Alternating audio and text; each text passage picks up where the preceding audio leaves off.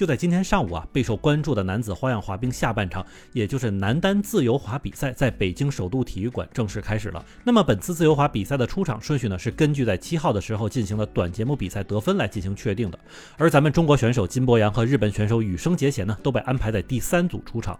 不过还有另一位也是此次非常重量级的这个男子花样滑冰选手啊，叫陈威。他也是因为在之前的短节目比赛之中获得了第一名的成绩，所以这次呢被安排在了最后压轴出场，并且他也是此次冬奥会夺金的一个大热门。但我相信啊，各位收听咱们节目的听众朋友们都会知道，此次男子花样滑冰比赛除了夺冠这个很大的看点之外呢，日本选手羽生结弦是否能够跳出世界首个阿克塞尔四周半动作，也是本次比赛乃至此次冬奥会的一大热门看点。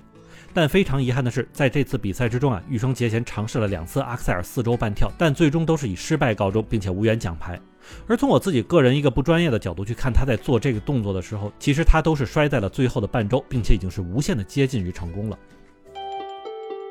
欢迎你收听，下站是东京，八尾还在站台等着你哦。欢迎大家回来，我是在站台等你的八尾。那么，作为男子花样滑冰下半场比赛的自由滑呀，是由这个跳跃、旋转、步伐以及各种姿势共同组成的。参赛选手呢，可以自己选定一个音乐，并且根据比赛规则编排一套能够匹配这个音乐的节目。而表演自由滑的这个内容，也主要就是由这些规定数量的跳跃、旋转和步伐组成的。那么，自由滑比赛的关键啊，在于突出音乐的表达和对艺术的表演。其中评分也是包括像滑行技术得分和表演得分。比赛时间呢，大概是三分三十秒至四分三十秒之间。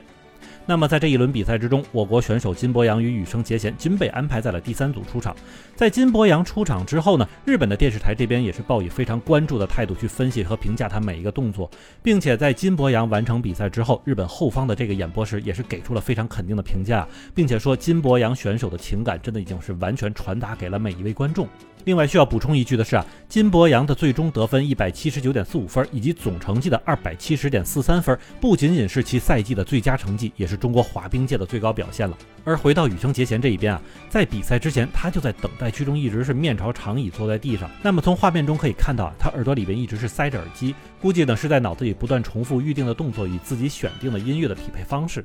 而到了热场的时候，身披蓝绿色以及配有樱花的运动装的羽生结弦呢，就在冰场上多次小范围的尝试旋转跳。其实这里要说的是啊，包括咱们金博洋选手在内，都可以很明显的感觉到，咱们亚洲选手在进行花样滑冰比赛时候，其动作的这个柔软度与流畅度都要更胜欧美选手一筹。那么到了北京时间十二点十五分左右，羽生结弦在背景乐《天与地》的这个衬托之中呢，正式登场比赛，并且羽生结弦并没有将观众们心心念念的四 A 动作有所保留，在开场的时候就奋力做出了两次阿克塞尔四周半跳的尝试。不过啊，就像是他在曾经赛前所解释的那样，阿克塞尔四周半跳就好像是跳高和跳远运动员的部分动作一样，需要在跳出六米远的同时，在空中进行四周半的旋转。虽然他在起跳与空中旋转之中呢，都完成了预想的动作，但就是在落地的那一瞬间，因为高度不够而跌倒，并且两次尝试的这个跌倒方式也都差不多。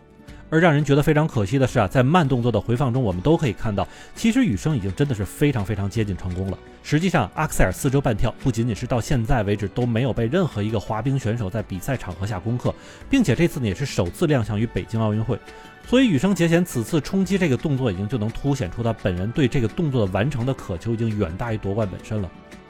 而另外不得不说的是啊，作为中日两国都非常喜欢的运动员，羽生结弦在跳跃失败的时候，无论是在场的观众，还是日本这边的后方演播室，都发出了惊呼。其实，在咱们上次的这个节目之中啊，我就看到有很多羽生结弦的粉丝的听众朋友们啊，在节目中为他加油鼓劲儿，甚至我们现在都还能回忆起他之前在这个韩国平昌奥运会的时候，羽生结弦在阴阳师主题曲《晴明》的这个伴奏之中，以三百一十七点八五分的成绩获得冠军时候的样子。只不过这次羽生呢，所追求的似乎要高于冠军本身了。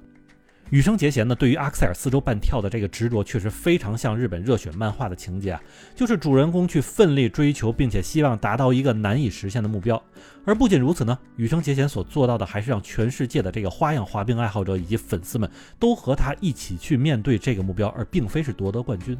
而从一些研究上看，比如温哥华冬奥会的这个花样滑冰代表监督，也是日本千叶大学的这个吉冈伸彦教授的分析中就说到，对于大多数选手来说，其实每次跳跃在空中的滞留时间呢是仅为零点七到零点八秒，而在一秒钟之内呢，可以大概进行五次翻转动作。所以按照这个计算方式来看，每次跳跃进行四次翻转才是一个合理范围。另外，俄罗斯花样滑冰教父级存在的阿列克谢米申也是在接受俄罗斯媒体 Sports Russian 采访的时候呢，也断言说啊，依照现在人类身体的能力来看，在他有生之年呢，恐怕是阿克塞尔四周半跳是无人可以完成的。而科学与数据啊，都是冷冰冰的。但是作为人类之所以能够创造感动，岂不都是那些明知不可能却要继续奋力而为之的精神吗？那么最终羽生结弦确实未能获得本次北京冬奥会的奖牌，而之前夺金的热门陈薇也是以稳定出色的发挥拿到了本次男子花样滑冰的冠军，而羽生结弦的另外两名队友分别是获得了第二和第三名的成绩。不过羽生结弦能够超越国界为人们所喜欢，以及超越运动员们对于这个夺冠的渴望，其实更多并不仅仅是他执着于自己的事业，也是代表了人类对于超越自身的一种追求。那么感谢羽生结弦，也感谢这次北京冬奥会，因为这次运动会已经不断的在为这个因新冠疫情、因各国的纷争而冰冷的世界在注入了大量的温暖。那么好，感谢大家收听下站时东京，我是在站台等你的八尾。